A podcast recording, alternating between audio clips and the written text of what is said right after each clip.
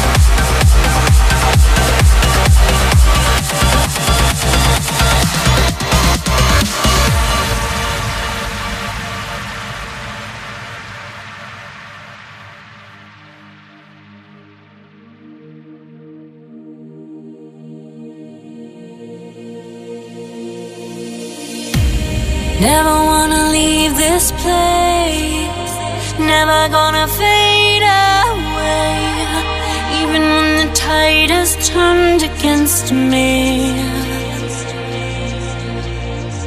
I walked into a lonely room, living in